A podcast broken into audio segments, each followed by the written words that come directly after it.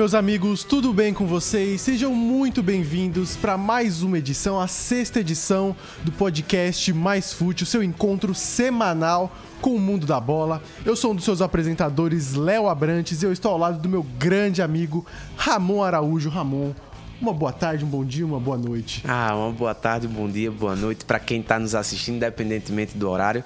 Léo, Independente se... do dia. É, exatamente, né? Ei, seis episódios já do, do, do Mais Sul. Pois que é, é isso, mais de um mês já aqui que, fazendo que episódios. isso, mas... E a gente já queria agradecer né? a, a, a, todo mundo todo aqui mundo que, tá acompanhando que acompanha, gente, desde que o comenta, início, né? que curte. Exato. Um abraço aí para todo mundo, um abraço pro meu, meu amigo Tainan, pro meu amigo Iago, eles sempre assistem o programa. Olha aí, Galera obrigado, da diretoria pessoal. da Luta Livre, ó. Valeu, pessoal. Aí, satisfação imensa vocês estarem acompanhando aqui o programa da gente. Pra gente é uma satisfação gigantesca, né? Exatamente, Ter esse pessoal acompanhando. Né? A gente iniciou esse projeto há um, há um, tempinho aqui e a gente tá gostando muito de fazer. Eu espero que vocês estejam gostando aqui do Exato. programa, né, Ramon? Exatamente. Eu queria, eu queria, antes, antes de começar o programa, Ramon, eu queria dar um, um, toque aqui que a gente no último episódio falou sobre o Atlético Mineiro. Aí o Atlético Mineiro foi lá e tirou o Filipão do... do... Do, Atlético Paranaense e gerou um mal-estar no Brasil. É. No Brasil inteiro. O assunto da semana foi falar sobre essa questão de traição. É. O Filipão traiu o Atlético Tinha Mineiro. o Alexandre Matos, né? Que ele, que ele era muito muito amigo, que é o CEO do Atlético Exato. Paranaense. E aí ele simplesmente saiu. Eu acho que acho que ele deu uma crise, uma pequena crise de meia idade. É. Meia idade não, porque o Filipão já tá avançado. Já, já tá avançado. Mas assim, no fim das contas, quem se ferrou mesmo foi o Paulo Turra, né? Paulo Turra que foi conversar com o Filipão. Filipão, ó, você tô indo pro Atlético Mineiro, você quer ir comigo? Voltar a trabalhar comigo como auxiliar? O bicho, não, rapaz, eu tô gostando do projeto aqui. Tá, uma hora depois, Alexandre Mato fala, ei, Tá fora, viu? É. O Paulo Turra pegou em média. Complicado pro, pro nosso queridíssimo Paulo Turra, porque, cara, eu, eu gosto do Paulo Turra. O trabalho e eu acho que ele não muito- foi. Eu, acho que era um bom trabalho, Léo, que ele tava fazendo. não só um bom trabalho, Ramon, como eu acho que o fato do Filipão ter conseguido ter um grande respiro nesses últimos anos, campeão brasileiro com o Palmeiras, final, finalista de, de Copa Libertadores, eu acho que tem muito a ver com a presença do Paulo Turra, que é um grande estrategista, sim, com principalmente na defesa. Com né? certeza. Acho que é um, é um meio retranqueiro, mas é um bom treinador, que ainda é jovem Que é também. jovem, estava evoluindo. A equipe do Atlético Paranaense é, vinha por esse processo, né? Da mudança de, de, de, de treinador. Claro, o Filipão ainda na gestão, mas mudou o treinador. Quer queira, quer não, a filosofia muda um pouco, apesar de ter muita coisa do Filipão no Paulo Turra. Porém, acho que o Atlético Paranaense estava naquele processo de construção, vinha fazendo um bom Campeonato Brasileiro, uma boa Libertadores, uma boa Copa do Brasil. Sim. E aí eu acho que foi precipitado também, é claro. O Alexandre Matos ele tira o Paulo Turra porque Paulo Turra estava entrelaçado com o Filipão. Ele fazia parte do projeto Filipão. Sim. E aí, como o projeto Filipão acabou, né? Então acaba também aí o- a ligação do Paulo Turra com o Atlético Paranaense. Então tá aí o Paulo Turra aí desempregado, tá aí no mercado. Mas o programa de hoje a gente vai falar sobre outras coisas, Amon. O que é que vamos falar hoje no programa, viu? Hoje a gente vai falar, claro, da rodada da Série D que ainda não acabou. A gente vai ter jogo do Campinense hoje. Porém, a gente vai falar sobre as partidas que nós tivemos no final de semana. Falar sobre o empate do Souza. eh, vamos falar sobre a vitória nacional de Patos. Primeira vitória nacional de Patos fora de casa. E principalmente Sobre o Belo, né? O Belo que Belo. jogou ontem. O Belo jogou ontem pela Série C. Mais uma botou, vez diante do mais de 6 mil pessoas no Almeidão. Muita gente, mas... Mas. Mas- ah, Faltou, faltou aquele negocinho a mais, né? faltou aquele negócio que as pessoas já estão acostumadas. Eu vi uma estatística interessante que dos últimos, se eu não me engano, dos últimos 12 ou, ou 14, 12 jogos, se eu não me engano, o Belo só venceu 4 no Almeidão. Então, tá aí- Números terríveis tá aí quem é fazendo- um mandante, né? Pra mandante é terrível esses números. É, é uma equipe que tá empatando muito nesse campeonato e já é vinha empatando desde o Campeonato Paraibano. Você Lembra que o, Exatamente. que o Botafogo ele, No ele início do Campeonato Paraibano do Belo, benza a Deus, haja foi- foram, se eu não me engano, tipo, cinco pontos nos cinco jogos, porque foram cinco empates. A mesma conversa, né? Invicto. Ah, não ganha, mas está invicto. Pois é. não- ninguém venceu ainda o Botafogo no Campeonato Paraibano. Aí quando também perdeu... É, acho que, a, acho que a situação desse, do Campeonato Paraibano é muito diferente da Série C, até porque a gente elogiou bastante Sim. o trabalho do Surian, e a gente vai falar muito sobre isso, falar muito sobre o Surian, falar muito sobre o Botafogo, o que está acontecendo no Botafogo, e também vamos falar sobre a Série D, sobre o Nacional de Patos, hein? Nacional Ah, de o Patos. Nassa, o, Nassa, o Nassa cada vez mais conquistando o meu coração, Léo. Não vou mentir, não. Não, ele já conquistou o meu. Exato, eu, eu tenho acompanhado com muito prazer a equipe nacional de Patos, porque é uma equipe muito ague- aguerrida, é uma equipe. Assim, eu vejo uma equipe muito, interessante, muito né? interessante de se assistir. E um clube paraibano que eu, eu realmente tô despertando um carinho gigantesco. Eu também, eu também. Principalmente por causa daquela camisa amarela. Ah, a camisa é linda, aquela amarela é É linda. linda. Olha, queremos uma aqui, ó. Nossa, pra poder exibir aqui no Exibir, programa. usar. Maravilhosos. E além- enquanto o Botafogo Nacional tá deci- estão decidindo seu futuro, estão ali confusos sobre o que vai ser o próprio futuro, a seleção brasileira já está decidida de quem vai ser o comandante para a próxima Copa do Mundo. Carlo Ancelotti. Eita, Léo. Pois Polêmica, é, viu? polêmica, Nunca né? vi um. um- um- Eu, eu juro pra você que eu não achava que era polêmica, Não, mas é. pois é. É, Eu nunca imaginei que um dos melhores treinadores do mundo treinar a seleção brasileira seria uma polêmica tão grande como tem sido, né? Pois é, e aqui a gente vai debater, vamos falar sobre a nossa opinião sobre será que realmente ele vai conseguir trazer o Hexa? Será? Será que vale a pena esperar aí quase. Quase não, né? Esperar um ano um pra um treinador começar a treinar a Vamos seleção? falar também a polêmica sobre ele ser estrangeiro, um técnico italiano.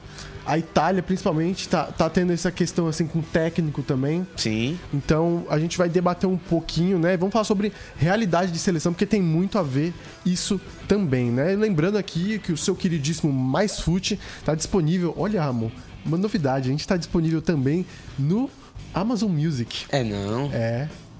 E no Ah, rapaz, expandindo e também a gente e tá conquistando, E a viu? gente está disponível também no Google Podcast para as pessoas que são pobres e tem Android, né?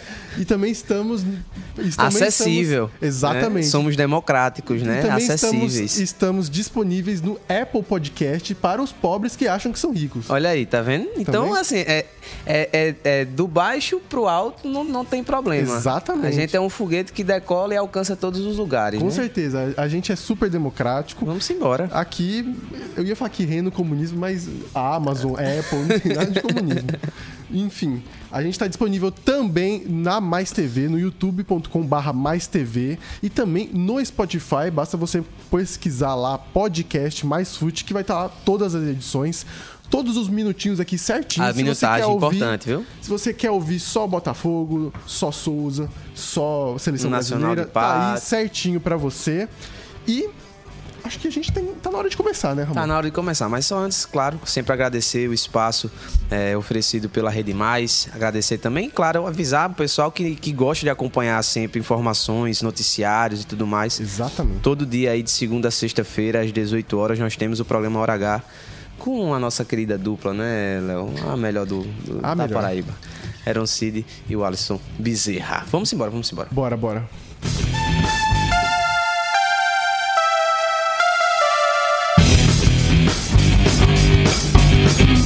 Pessoas no Almeidão ontem pra ver o empate do Botafogo contra o Náutico. Jogo difícil, Jogo difícil. jogo difícil. Clássico nordestino. O Náutico, além de ser uma equipe muito forte, veio da Série B, então já tem uma bagagem melhor. Tem jogadores de nome, né? Cara, eu não lembrava que já é o Cruel estava O no Cruel Náutico. está no Náutico, Vitor Ferraz, nomes que são conhecidos aí do Exatamente. torcedor brasileiro, né? Torcedor brasileiro. Sim, o jogo foi, foi bastante complicado, principalmente porque o Belo sofreu um gol, né? Não, não estava sofrendo na partida, mas tomou um gol de de uma jogada de escanteio, o que é sempre bem, é bem frustrante, né? E, e é um problema recorrente. É, o Felipe Surian, é, ele foi questionado isso on- ontem na, na coletiva de imprensa, mas é uma coisa que é, é muito recorrente. O Belo tem tomado gols de cabeça, tem tomado gols em jogadas aéreas. Né? feito muitos gols de cabeça, né? Também. E aí é que vem um ponto, né? Um ponto que precisa ser reforçado e a equipe do Botafogo precisa ficar mais atenta. Na partida contra o Floresta, aqui no Almeidão também foi um gol de cabeça. O jogo agora contra a equipe do, do Náutico, mais um gol de cabeça. Então, são, são momentos onde a equipe tem se desligado e nessas jogadas acaba sofrendo é, o- os gols. Precisa se atentar a isso. Claro, jogo aéreo é sempre muito importante, pode decidir jogos, como por exemplo, o de ontem poderia ter sido decidido numa justamente assim. É, pelo simples fato de que, às vezes, quando uma equipe ela não consegue construir, ela não consegue criar, o jogo aéreo, a bola parada se torna uma opção, um uma chute opção. de média distância. Exatamente. Se pode... tornam opções, né, Léo? A gente pode ver em muitos gols do Botafogo na temporada foram através de jogadas de chute de média, longa distância, de bolas paradas, gols de falta, Exatamente. escanteio. É, contra então, o Figueirense mesmo, a equipe, o primeiro gol da equipe foi uma, uma jogada de, de, bola parada, uhum. o gol do, do Wesley Santos. Enfim. E não tem problema você ter esses tipos de jogada como principais no seu de arsenal, mas não podem ser as únicas. Um exemplo muito grande é o próprio Palmeiras aqui, que joga, joga de várias formas, marca muitos gols e tem uma quantidade muito grande de gols de bola parada. Que é uma jogada fortíssima. O Abel, ele pra é. Mim, ele todo é, jogo do Palmeiras é, tem um gol do Gustavo Gomes de cabeça. Exato. Não, e você pode perceber, prestar atenção no caso do, do Palmeiras, é, não há, ah, porque a equipe é forte no jogo. Mas você percebe que é treino. É, tem jogadas ensaiadas, uhum. É, existe um posicionamento, existe Sim. um entendimento entre os jogadores de movimentação dentro e, da área. E essa, e essa movimentação movimentação na área é muito interessante que ela se mistura muito com até outros esportes, como o basquete. Exatamente. Basquete que tem bloqueios, sejam Exatamente. bloqueios diretos, bloqueios indiretos. Que faz parte da inovação que o futebol tem Exatamente. trazendo nos últimos anos. Né? O futebol ele traz essa inovação, ele aumenta esse leque. Por exemplo, é que eu gosto de citar, antigamente não tínhamos isso, mas é, da era moderna para cá, vamos dizer assim, dos anos 2008 mais ou menos, vamos colocar 2007. Guardiola. É, exatamente. Você tem os goleiros não só jogando, uhum. participando diretamente do jogo, mas os goleiros fazendo muitas defesas é, em, em, X, que é justamente a forma que o goleiro do handebol agarra. Sim. E aí você vê Sim. que isso foi uma coisa que trouxe também. do handebol, do futsal, para dentro do. O goleiro do, já do... fazia manchete também. Exatamente. Aí vem, traz para o futebol, isso tudo moderniza e traz inovações para o próprio esporte. E a questão para o Botafogo é justamente não só ter uma arma muito forte na bola parada, em outros tipos de jogada, mas também conseguir construir jogadas, troca de passes, jogadas movimentações coordenadas para que consiga também a, confundir o adversário e fazer mais gols e ser um ataque melhor. O, o, Belo conseguiu agora um reforço interessante que foi anunciado na última quinta-feira, que foi o Gerson Magrão, né, Léo? Um uhum. jogador experiente que está acostumado a jogar a Série C, já participou aí pelo menos de uns dois acessos, inclusive um deles título da Série C. É um cara que vem agregar, já estreou ontem e ele dá uma dinâmica muito grande ao meio campo do Botafogo. Uhum. O meio campo do Botafogo, apesar do Jailson ter jogado muitas vezes como esse meio armador, mas o, o, o Gerson Magrão ele tem mais aquele aquele ar de 10 mesmo, o clássico, uhum. né, que constrói o jogo, que é uma coisa que o Botafogo precisava, um jogador mais construtor. Porém, o que é, eu acredito que ainda está faltando para o Botafogo e precisa ir ao mercado com essa atenção é para trazer um camisa 9 uhum. realmente que consiga marcar gols. Eu acho que o Botafogo tem sofrido muito com isso, não só agora no, na Série C, mas principalmente ao longo de toda a temporada. Você Sim. tem hoje o Thiago Reis, o Bruno Paraíba teve sua passagem pelo Belo já, uma passagem curta, é, porém é, não conseguiu trazer não. bons efeitos é, para a equipe do Botafogo. Se eu não me engano, acho que não conseguiu nem marcar um gol, se marcou só foi um. É, o Thiago Reis já vem com alguns gols na temporada, mas ainda não se firmou como camisa 9.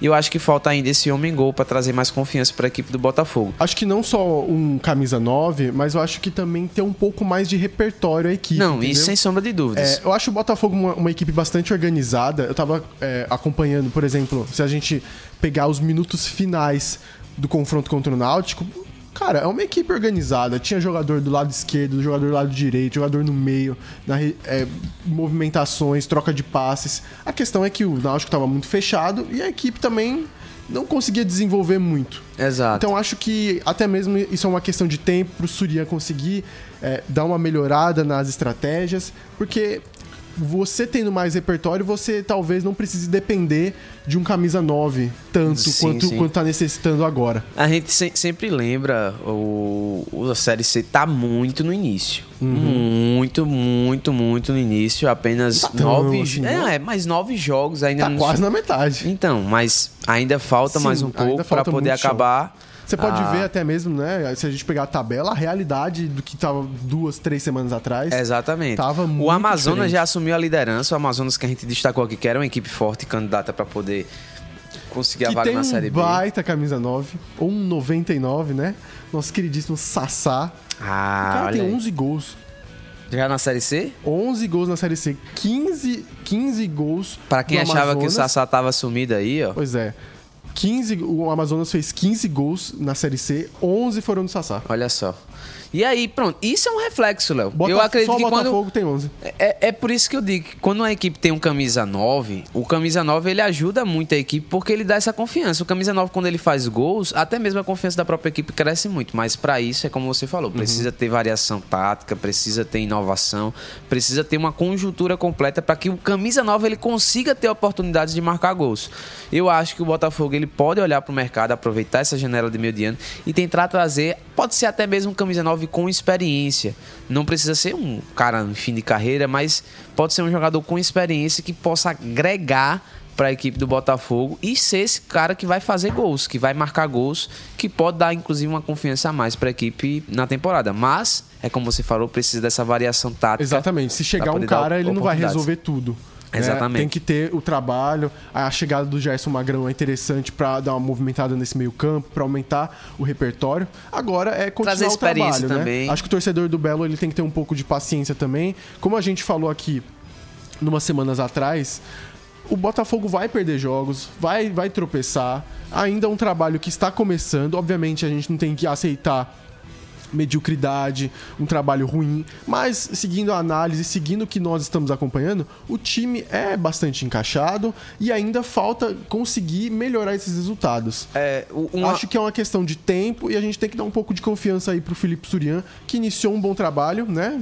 Iniciou quase um, um dogma Isso. futebolístico do surianismo, mas a gente tem que, tem que dar um pouco de confiança, até porque as coisas podem se ajeitar com o tempo, né? É. E também trabalhar com tranquilidade é melhor. Não, com certeza. É, e eu digo mais. Por exemplo, o Botafogo, próxima partida, agora vai enfrentar o Paysandu novamente dentro do Almeidão. O que eu acho que. O, o que falta um pouco para essa equipe do Botafogo neste momento do, do campeonato, e sem sombra de dúvidas, é uma vitória diante do seu torcedor. Com Isso certeza. vai trazer uma confiança gigantesca pro elenco. O elenco tá. Eu acredito que o os próprios jogadores eles devem estar incomodados e não estarem conseguindo vencer dentro de casa. Isso é uma coisa que incomoda. O problema é que, na teoria, os jogos mais fáceis que o Botafogo teria jogado em casa, que seria isso aí que eu digo extremamente. Na teoria, seria contra o Pouso Alegre e contra a equipe do Floresta, que são equipes que estão lá embaixo na Foram dois tabela. empates. Exatamente, foram dois empates.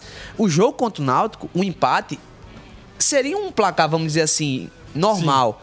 Por que se torna uma insatisfação pro torcedor esse empate contra o Náutico? Porque já vem de dois empates É, dentro de casa. exato, perfeito. E aí o torcedor, ele, claro, ele reclama, ele cobra, porque o torcedor, ele vai pro estádio. Uhum. O torcedor tem, a gente sabe, o torcedor gasta 6 dinheiro, se associa no Almeidão numa segunda-feira. Numa A gente segunda-feira. tem que destacar também que o horário é muito bom. Porque às vezes no domingo, às vezes a pessoa só quer descansar no domingo, às vezes ela quer ver o jogo, sei lá, do Vasco. Entendeu? Aí muitas vezes ela não dá atenção Eu vi algumas Botafogo. pessoas reclamando do horário do jogo na segunda-feira. Eu acho eu, eu, vi, eu vi isso no grupo, inclusive no grupo que, que eu faço parte, está lá o presidente do Botafogo, Roberto Buriti. Ele respondeu o torcedor que reclamou desse horário. É. Falou que não é parte do Botafogo. Botafogo não tem como controlar isso. Isso é Uhum. a própria federação que decide os horários dos jogos. Mas é, o próprio Roberto, e aí eu, eu, eu não sei se eu tenho uma mensagem aqui, mas o presidente ele gostou da postura do time ontem de ter pelo menos se esforçado, ter lutado Uhum. e tudo mais. Eu acho isso positivamente, uma coisa positiva, eu analiso isso como uma coisa boa. Enquanto- Tá enquanto- aqui, ó, a fala do Roberto Buriti, ó. Abre aspas pra ele aqui no grupo que a gente tá. 90 minutos de belo, isso aqui é um Um programa show aí Show de bola, gente- exato. A gente também fala aí é, e, e o pessoal é um pessoal bacana. Pô, presidente aí, a palavra de presidente. Estou orgulhoso do Botafogo. Ontem ele jogou com raça e determinação. Se tivesse um vencedor e o futebol fosse justo, seria o Botafogo. É nítido que precisamos de um centroavante. A diretoria está providenciando. Gostei da estreia de Magrão, ele nos dará bastante alegria. O presidente já anunciou que vai atrás de um centroavante, porque a gente tava Gosto falando assim, presidente acessível. Pois é. E, e conversa com o torcedor, tá vendo aí? Eu ó? tomaria Isso é uma bom, breja pô. com ele. Olha aí, tranquilamente. Enquanto a gente ouviu aí o que o nosso queridíssimo Roberto Buriti falou, vamos ouvir o Felipe Surian, o que ele achou da partida, o Mister, o Mister, O Mister do Botafogo. é. Vamos, vamos ouvir ele. Um jogo muito bom, um jogo muito bom. Achei que, que a gente conseguiu controlar bem o jogo, né? as ações principalmente do Náutico, que, tinha, que vem fazendo bons jogos após a chegada do Marquiori, a gente conseguiu neutralizar. É, o Jael, muito bom jogador, a gente conseguiu ali fazer algumas intervenções e não deixar com que ele conseguisse virar e finalizar gol.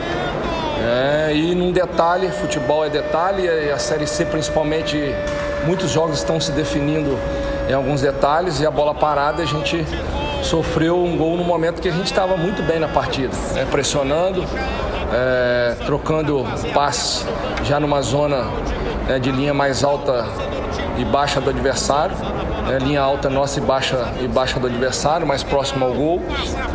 É, mas não sendo também efetivo. No primeiro tempo a gente não conseguiu transformar a posse em, em possibilidades claras de gol. A bola passou muito por ali, a gente não conseguiu a finalização, mas é, mostra que mesmo saindo atrás a gente conseguiu aí ajustar no segundo tempo, no intervalo, conseguir fazer algumas mudanças. O time se organizou melhor, conseguiu criar mais. Né, chegamos ao empate. Né, jogar contra a equipe que faz uma linha de cinco com três zagueiros, você tem que movimentar bastante, abrir essa linha, atacar muito os espaços pelos lados.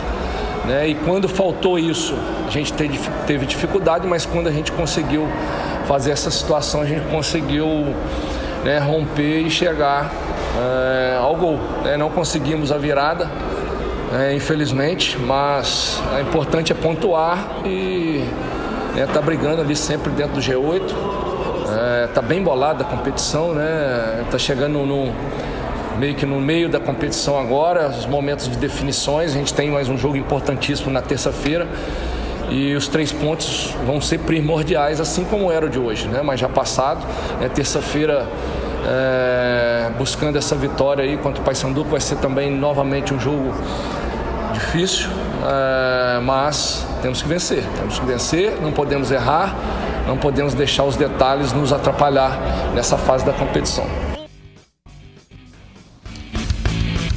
Pois é, pois é. Esse aí é o Felipe Surian. E agora o Botafogo tem uma sequência interessante na Série C. O Botafogo vai enfrentar o Paysandu, como a gente falou, na próxima terça-feira. Porque é fim de semana de São João, time, time nordestino não joga. Não, joga não. não joga. E... Nem adianta. Não, nem adianta. É, é, tem, olha o jogo, é mentira. então. Desse jeito. Aí depois o Botafogo enfrenta o, maior time do Brasil, que é o São Bernardo. Olha aí. Lá em São Bernardo, no, no primeiro de maio, em 1 de julho. No dia 1 de julho. No, no estádio 1 de maio. Sim, ah, sim, sim. Perfeito. Em Minha cabeça São Bernardo bugou. do Campo. Depois enfrenta o Brusque em casa e depois o Aparecidense em casa. Ou seja, dos quatro próximos jogos, três, são no casa. Almeidão. Tem que ganhar. Diga aí, eu tenho que ganhar os três. É, aí, tem que ganhar os três. Aí você. O jogo contra o São Bernardo, eu coloco até. Tudo bem, uma derrota é até viável, mas os três próximos. Porque são equipes, Léo, que estão bem atrás de Botafogo no, na competição, né? Pois é, Ramon. Vamos mudar de assunto? Vamos, vamos, vamos mudar de assunto.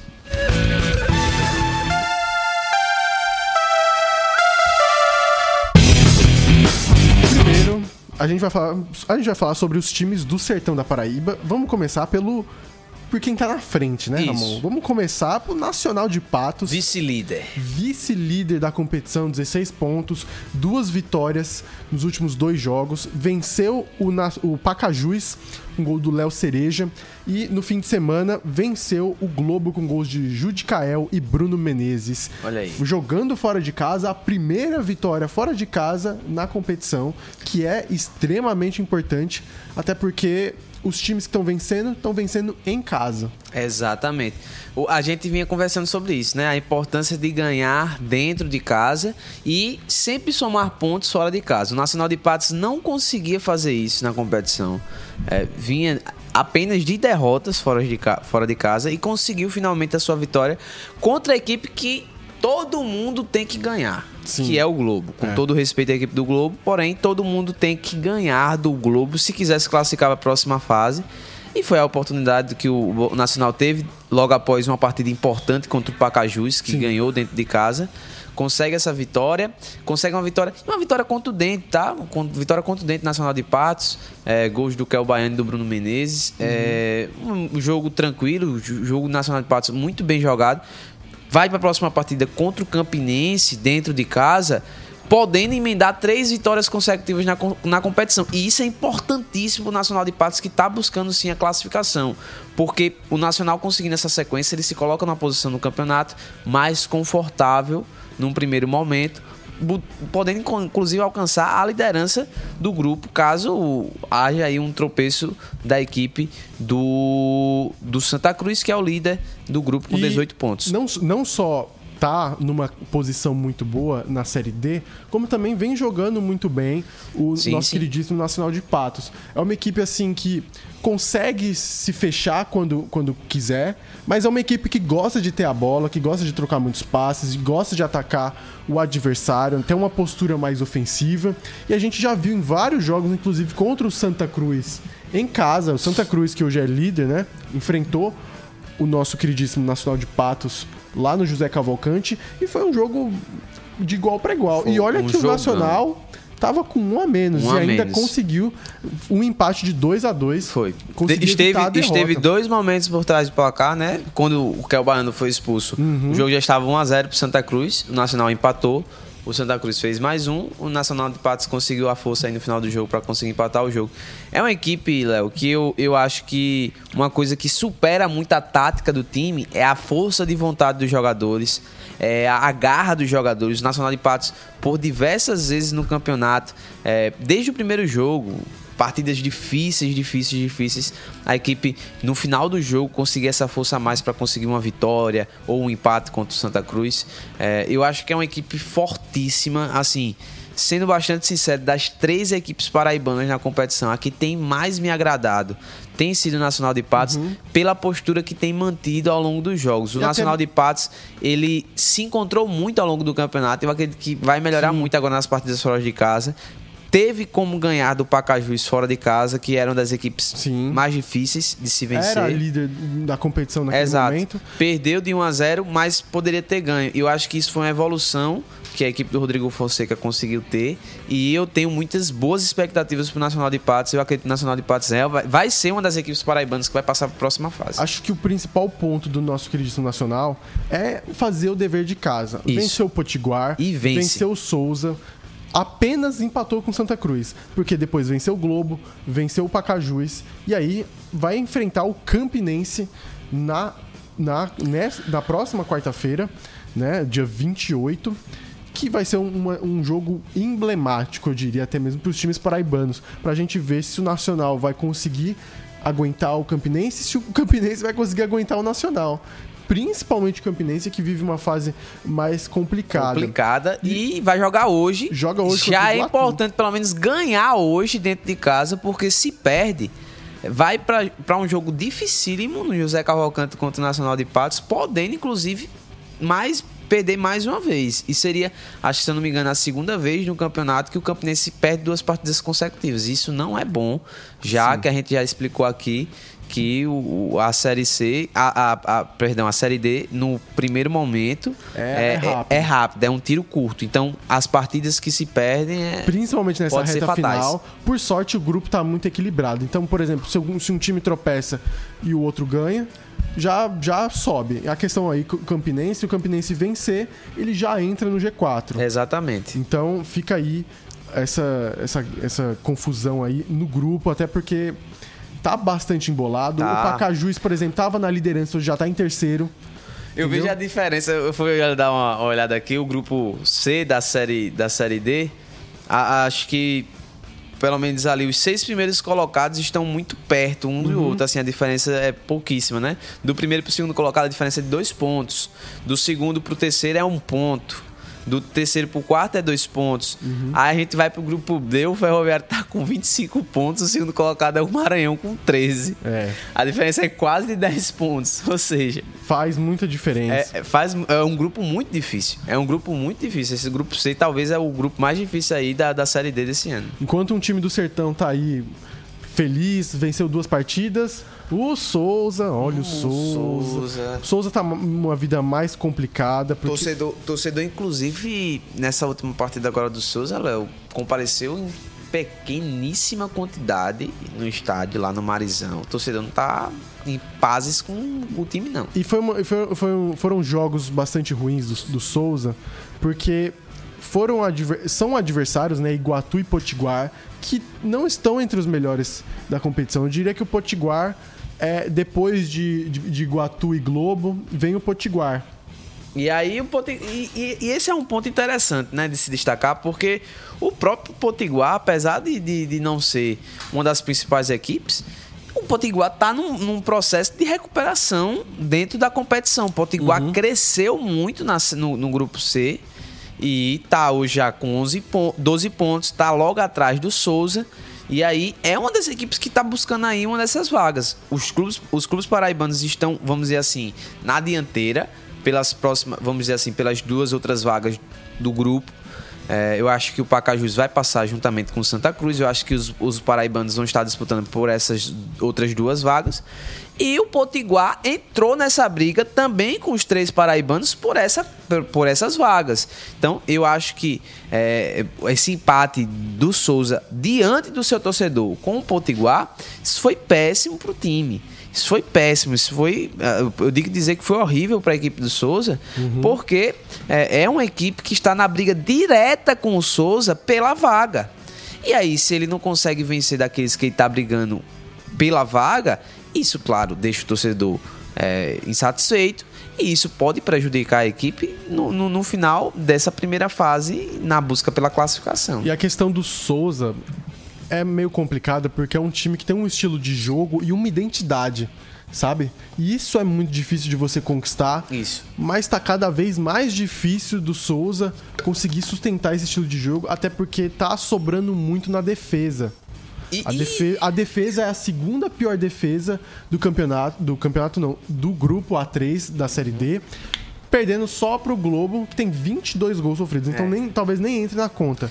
Só o Souza dois, 12 gols sofridos, enquanto é um... marcou 14, o melhor ataque da competição. E aí é que tá, né, Léo? Falta o equilíbrio. Uhum. Falta o equilíbrio. Porque se uma equipe tá bem demais no ataque, ela não pode ser tão ruim na defesa. E o Souza precisa, a diretoria do Souza precisa se alertar para isso. Porque, ah, tudo bem, possa ser que seja uma falta de ajuste ou outro, mas se o resultado já está mostrando que a equipe do Souza não está conseguindo se defender muito bem, dá opções para o treinador para que ele possa mexer no time e, e possa tentar modificar a coisa. Uhum. É, o grupo é difícil, já falei isso, o grupo é difícil, mas não dá para o Souza estar tá tomando tantos gols como vem tomando. É, principalmente isso. de adversários que geralmente quando vão enfrentar o Souza, eles se colocam, se fecham na defesa até por conta do próprio estilo do Souza. Do Souza jogar. Então eles acabam sendo mais defensivos mas isso também sugere que eles vão aproveitar os contra-ataques,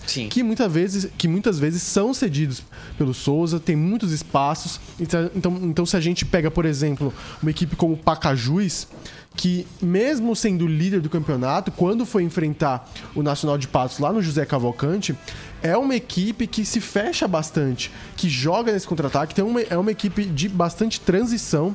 Então, você enfrentar o Souza, quando o Pacajus for enfrentar o Souza, vai ser um confronto muito, muito difícil para o Souza, por justamente essa característica do Pacajus. Isso. E tem outras equipes, como até mesmo o próprio Santa Cruz, que consegue fazer esse mesmo estilo de jogo e que dá muita dor de cabeça, principalmente para aquelas equipes que gostam de trabalhar a bola, que gostam de ter a posse de bola, que é o caso do Souza.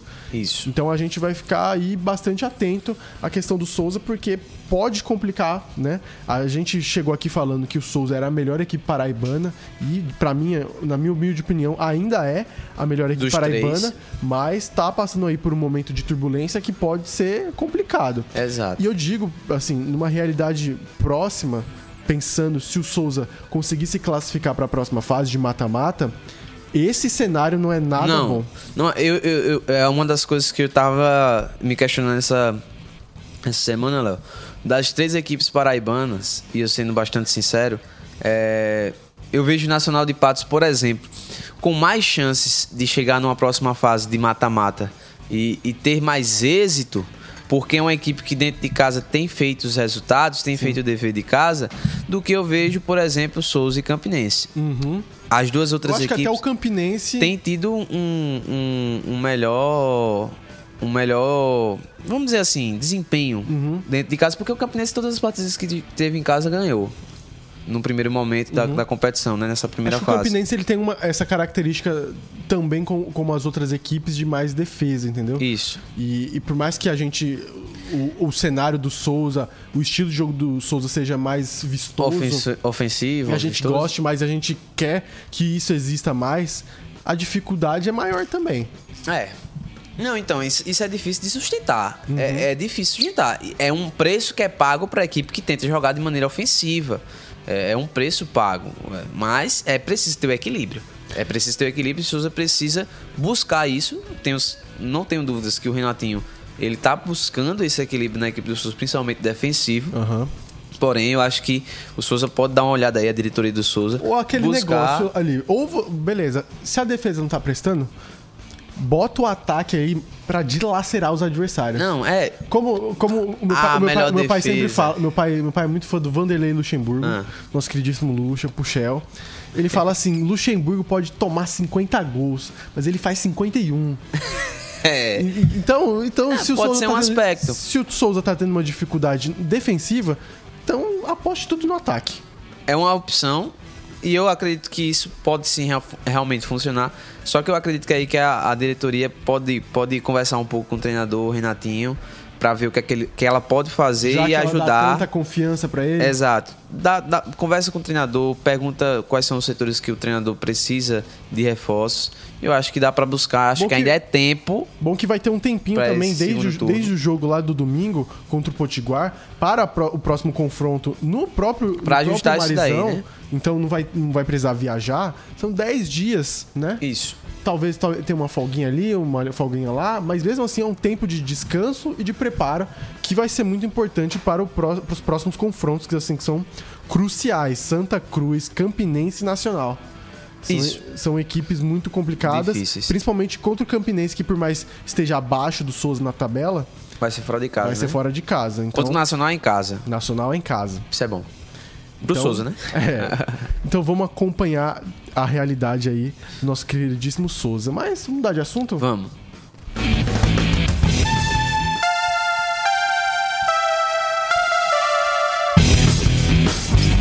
Veio trajado de coincidência, ô Ramon? Não, não, não. Foi proposital lá. Pra quem tá assistindo aqui a gente no YouTube, no Spotify também, Ramon está com a camiseta da seleção brasileira, que agora tem um novo treinador. Um novo? A gente já pode falar que ele é novo treinador? Então, falta um anúncio oficial, mas dizem falta que o anúncio oficial, Dizem que o falta, anúncio oficial só vai ser no ano que vem. falta ele chegar, falta o anúncio oficial. Falta tudo, Falta tudo. mas A fontes princípio, fontes, fontes- confiáveis. Exatamente, já. E grandes veículos da mídia já anunciaram que Carlo Ancelotti será o, o treinador da seleção brasileira a partir de 2024, quando a temporada europeia se encerra. Perfeito. Então, Carlo Ancelotti ainda vai treinar o Real Madrid por uma temporada e vai assumir a seleção brasileira em seguida. Isso. Justamente já para pegar a equipe para a Copa América, viu? Porque a Copa América é em 2024. Perfeito. Eu acho que é bom. Eu, não fico- vou ah, eu, fico- eu vou, eu vou ficar. Eu acho que eu, eu tô em dúvida agora se ele realmente já chega pra Copa América ou se ele vai, vai, Vai colo- vai mais colocar o Ramon Menezes pra É, treinar. Algumas, algumas notícias que circularam já desde ontem, não foi, Léo, que foi anunciado? Acho que foi ontem, não foi? Foi, foi. Foi. É, as, as notícias que já foram circuladas. Primeiramente, que o Ancelotti vai, se não me engano, mandar o filho dele para participar da transição pra, dele para a seleção, né? Então, talvez eu acho que o Ramon fique realmente à frente da seleção, mas porém com, com o filho do A gente tem Ancelotti... que lembrar também que o aqueles- Ramon tem o que fazer, né? Ele é Tem. treinador da seleção sub-20. Tem, mas aí eu acho, eu acho que o, o- Eu acho, pelo menos, que vai Bota ter esse da daí sub-17, trabalhado. né? É, eu- talvez uma- um ou outro. É, o que eu acredito que vai acontecer nesse primeiro momento, na verdade, não é que, o que eu acredito, né? Pelo menos as notícias que estão circulando. Que teria essa pessoa que o Ancelotti mandaria para poder fazer essa transição. Ele, faria- ele seria integrante da comissão técnica. Exato. Eu acho que seria uma, uma passada de, de bastão, assim, vamos dizer, é, basicamente ali como foi feito, como não vou dizer como foi feito, né? Mas que acontece muitas vezes, por exemplo, quando um o Cor- técnico interino. isso, que, que vai estar ali por um tempo fazendo um trabalho enquanto o outro não chega. É, vamos aqui a- a- a- a- ao que foi divulgado, né? É, primeiro momento seria isso, que ele chegaria apenas no meio do ano que vem. É, por que isso aconteceu? Porque Ancelotti ele tem um contrato com o Real Madrid e ele falou que só vai ele não ele tem uma cláusula que ele pode ativar de renovação com o Real Madrid. Porém, essa cláusula ele não iria fazer, fazer eh, não, não iria ser ativada. O Florentino Pérez é, já está consciente Se disso. ele quiser demitir o Carlo Ancelotti agora, Exato. Por, ter, por ter já confirmado um trabalho depois, eu acho que ele poderia fazer então, isso. mas aí não, não vai porque tá tudo conversado entre eles, né? Entre, entre Mas Ancelotti, presidente Ainda- da, da CBF. Ele ainda pode ser demitido. Po- Poder pode, mas eu acho que não vai. Eu acho que realmente, porque inclusive é uma das informações que foi divulgada ontem, é, o motivo pelo qual o Ancelotti não vai sair agora do Real Madrid é, é porque ele foi um dos fatores que fez com que Vinícius Júnior ficasse no Real Madrid e não saísse por conta dos atos de racismo. Então a permanência do Ancelotti para essa transição, porque Real- agora teve toda uma mudança. Vinícius Júnior agora se tornou o principal jogador do Real Madrid Oficialmente. oficialmente assumiu o principal número da, da equipe, que é a camisa 7. Então agora tudo vai ser meio que em volta a Vinícius Júnior. O projeto do Real Madrid agora é o Vinícius. Até porque Vini eles Júnior. não, não propuseram um nome pra substituir o Benzema. Exatamente. Vai, trouxeram o Roselu, Tal- mas, mas tal- não, não é a mesma grife. Exato. E eu acho que ainda vai, vai a mercado comprar um outro centroavante. Eu acho que o. Não sei. É uma possibilidade.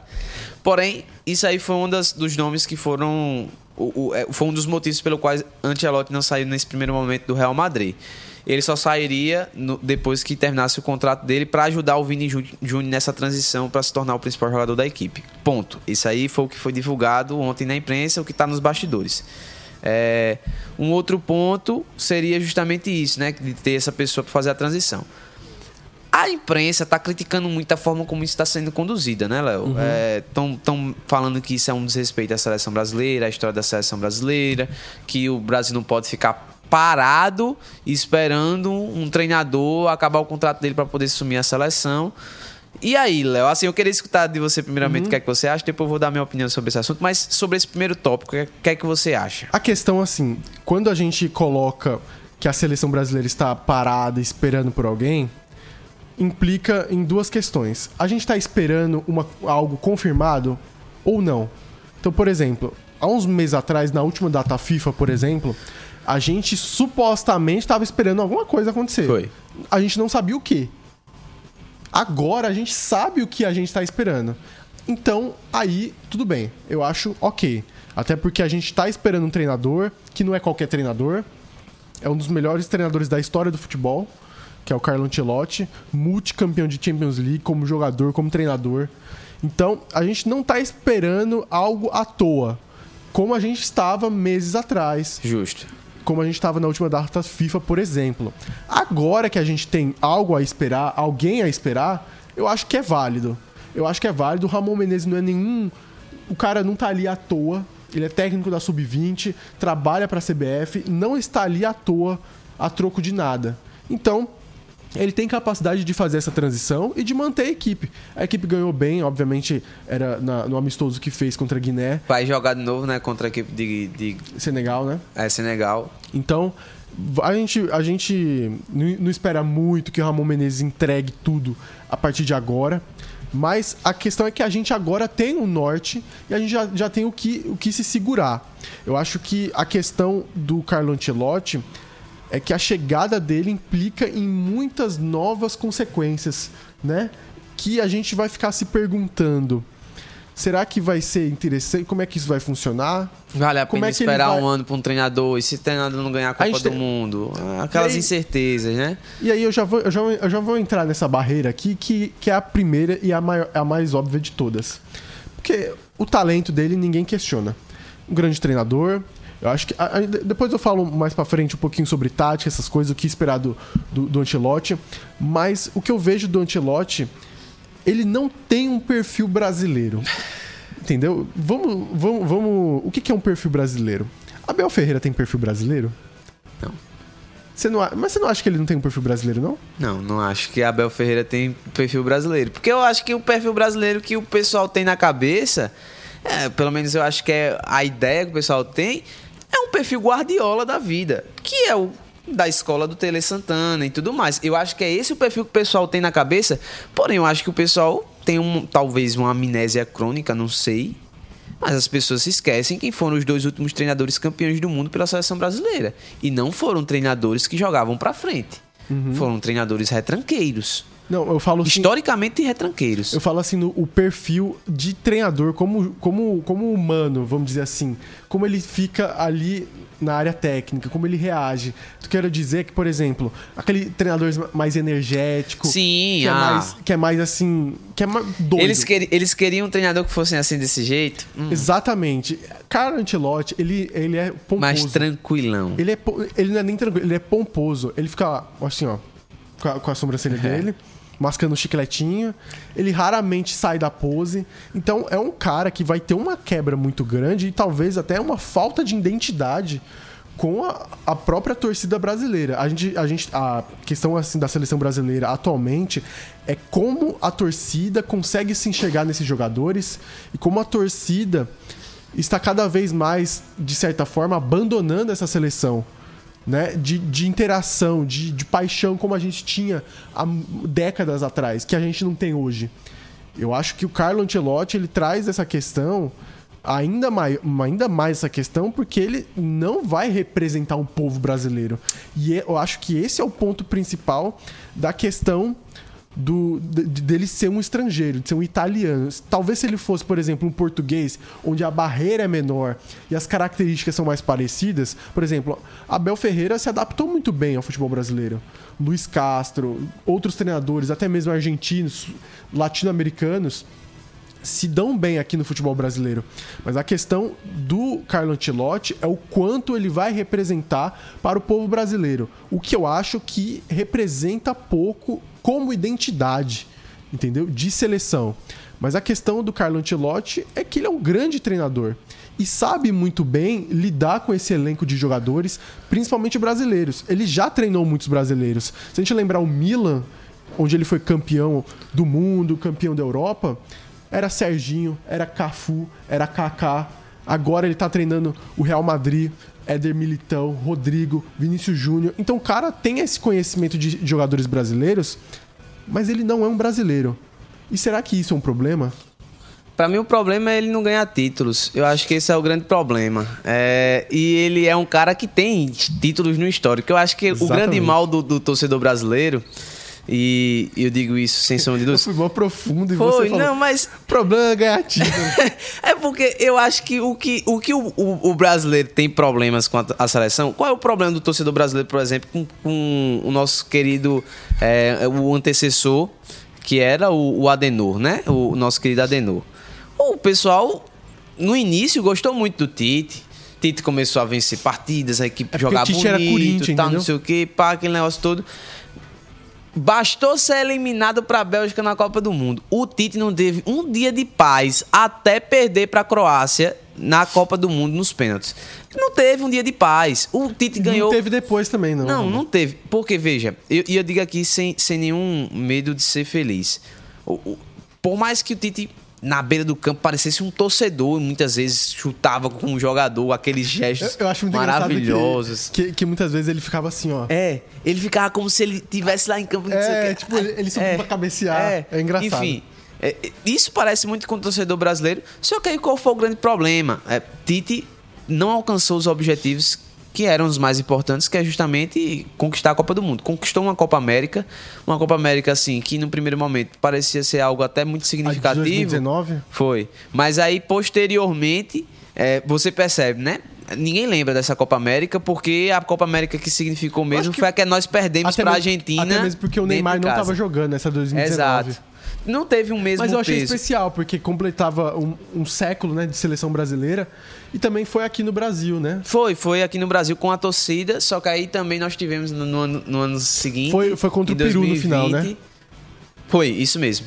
Bateu o Peru no final e Nós tivemos campeão. entre 2020 e 2021 aí, acho que foi 2020, a Copa América que a Argentina ganhou. Sim. É, Dentro foi, é de Maracanã. 2020, mas que foi disputado em 2021. Foi, foi isso.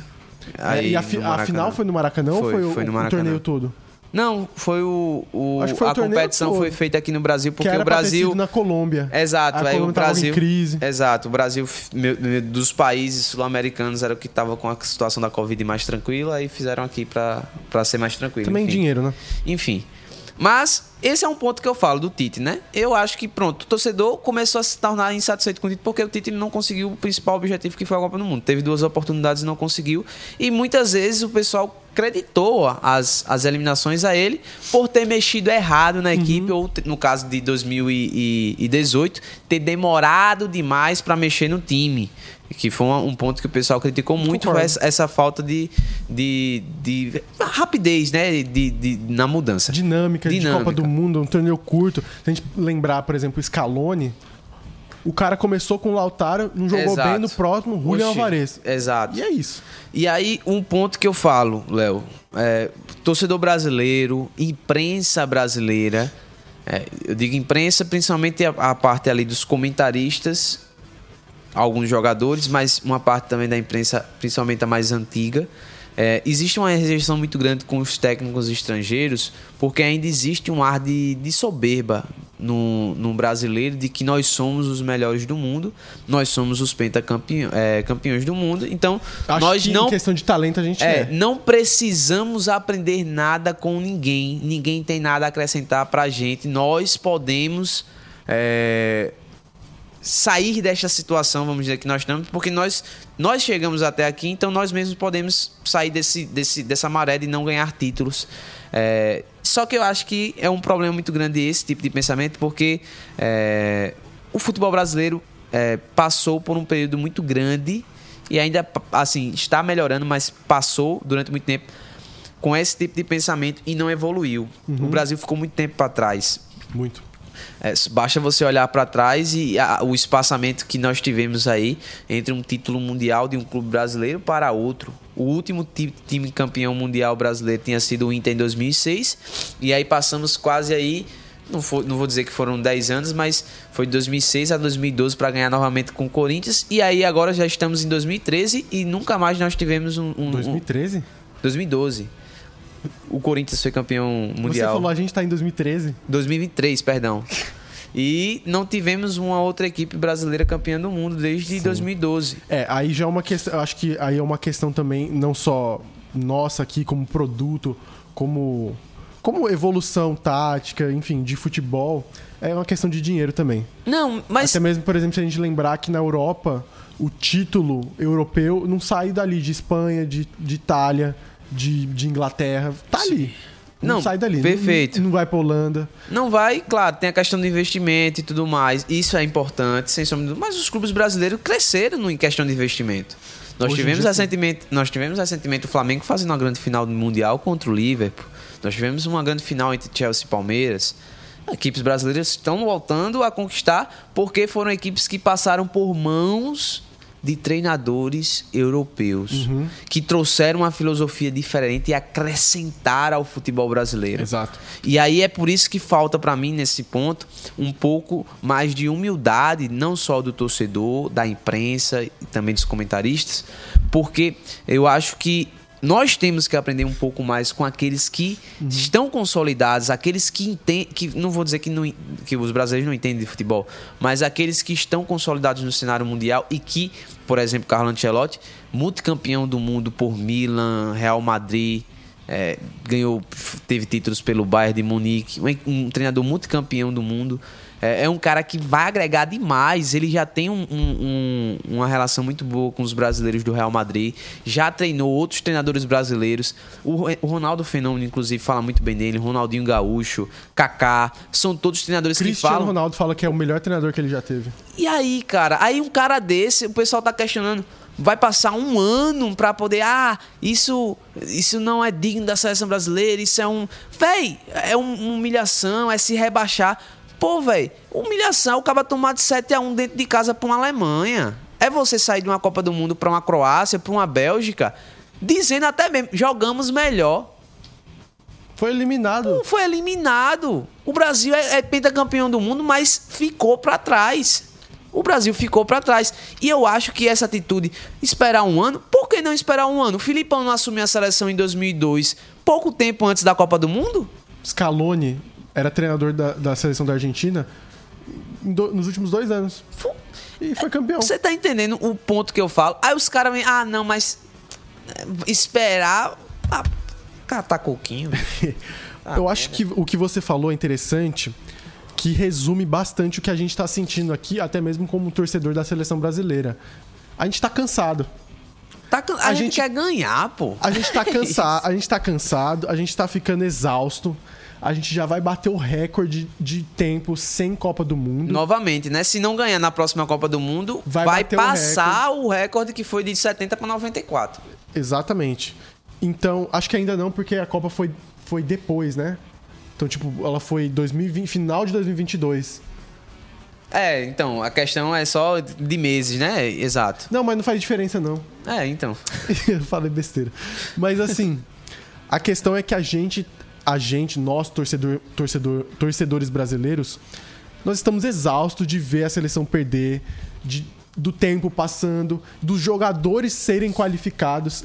Eu vi, um, eu vi esses dias o PVC falando no, numa entrevista no Inteligência Limitada.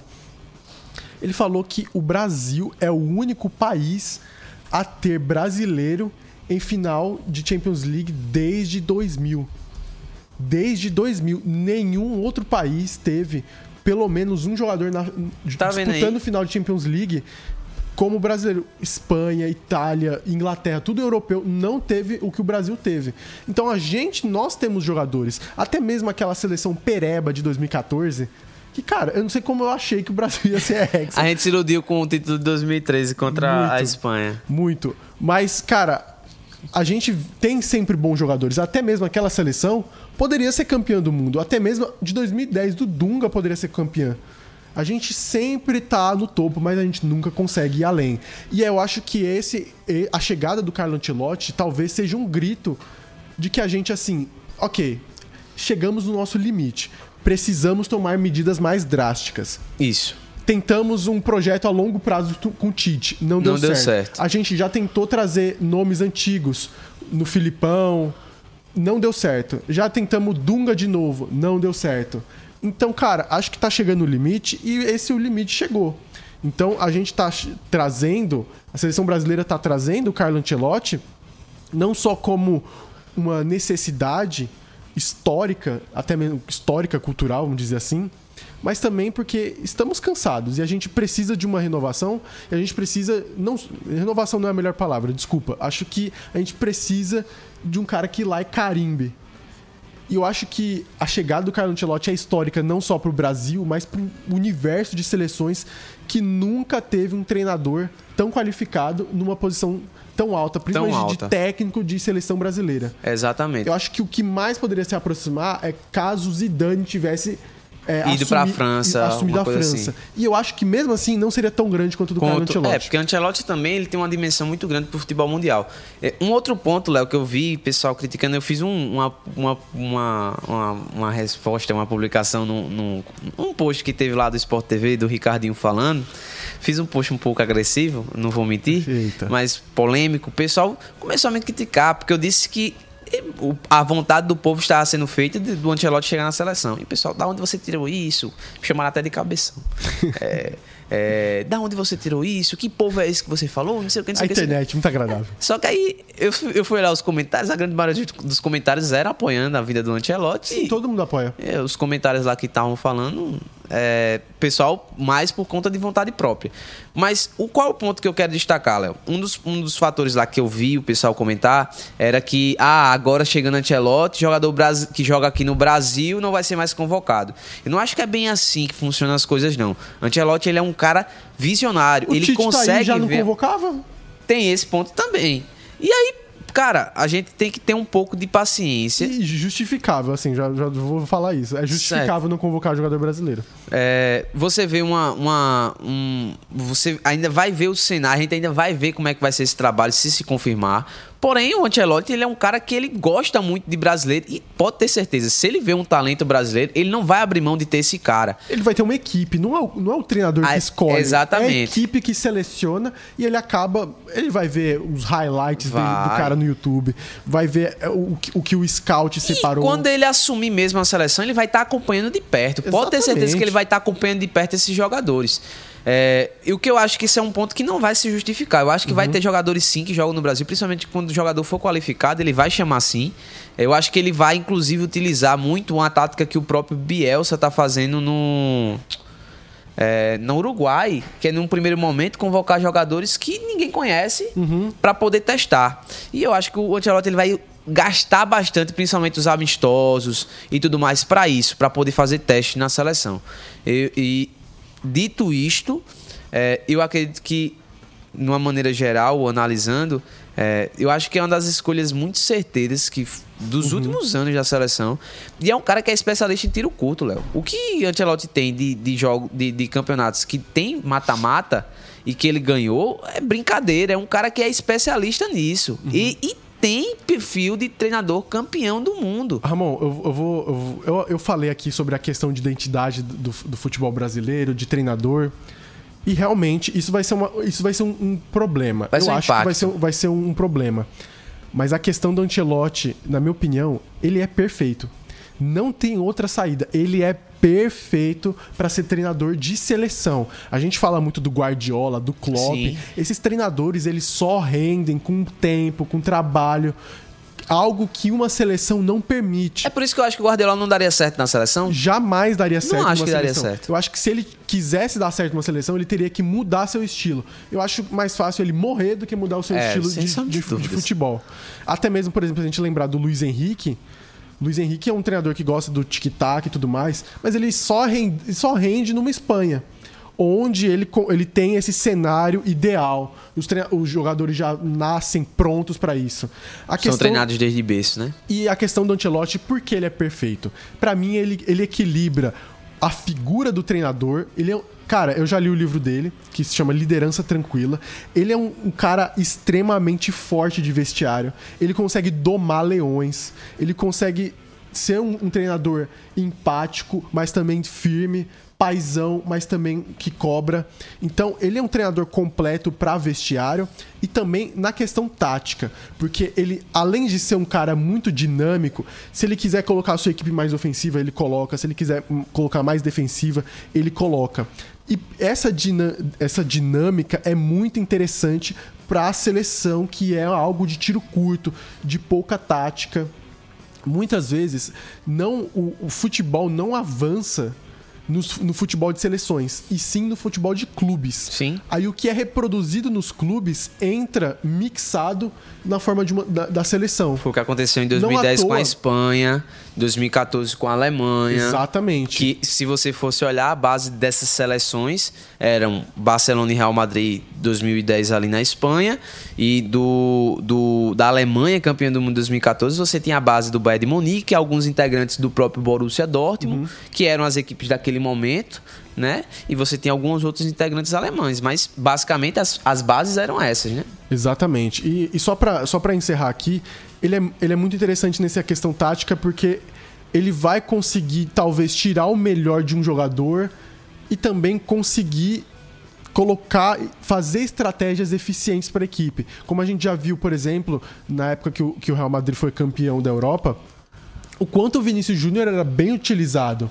Algo que talvez nenhum outro treinador talvez tenha conseguido. Perfeito. O Vinícius Júnior é um jogador, é um jogador que, cara, pra contra-ataque, pra transição, ele é mortal. É monstro. É mortal. E o, e o, e o Cancelotti conseguia tirar o melhor disso. E ele trabalha com o Rodrigo, ele trabalha com o Militão, então ele A tem muita evolução desses capacidade. jogadores depois que chegaram na mão do Ancelotti Então, é, cara, é outra história. não tem o que dizer. Você pode não gostar por ele ser estrangeiro, mas a chegada dele é incrível. Ele pode dar errado, mas aqui o nosso prognóstico, o prognóstico do Mais Fute e de outros locais que você vai ouvir aqui, é que ele é perfeito. Perfeito. O- eu acho que o que está sendo mais questionado na imprensa é a forma como isso está sendo conduzido. Bicho, Sim. eu já falei, eu vou falar isso aqui de novo. Não importa. Sinceramente, não importa. Isso é, isso é o mínimo. com o tamanho da contratação do Ancelotti para a seleção brasileira, é o mínimo um ano esperando. O que vai, que vai acontecer nesse ano? Vai ser alguns amistosos e o início da eliminatória. Não vai matar o peixe. O Brasil vai estar na próxima Copa do Mundo. Isso não vai deixar de acontecer. Exato. Porque mesmo sentando um treinador, essas partidas, pode ter certeza, o- a equipe de seleção brasileira é, é completamente superior. Os jogadores são extremamente Ai, qualificados. ai, mas é, vai ter pouco tempo. Ah, o Tite teve aí seis anos no comando e foi campeão. Não vai se justificar esses argumentos. Eu acho que isso daí não vai diminuir nada a seleção brasileira, principalmente se no final disso aí tudinho acabar com o título. Aí eu quero ver quem é que vai estar se lembrando da forma como foi conduzida essa negociação. O povo vai estar vendo o Carlo Ancelotti com charuto na mão. É, até eu vou botar o charutão aqui. ó.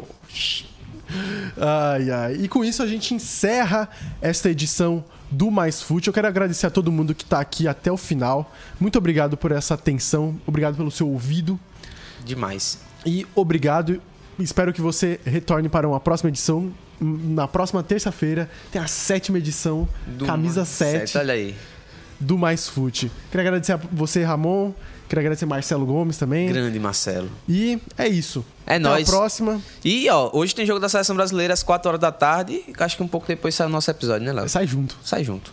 Então, você termina o jogo e já ó, emenda aqui no Mais Fute. É isso, um abraço e até a próxima.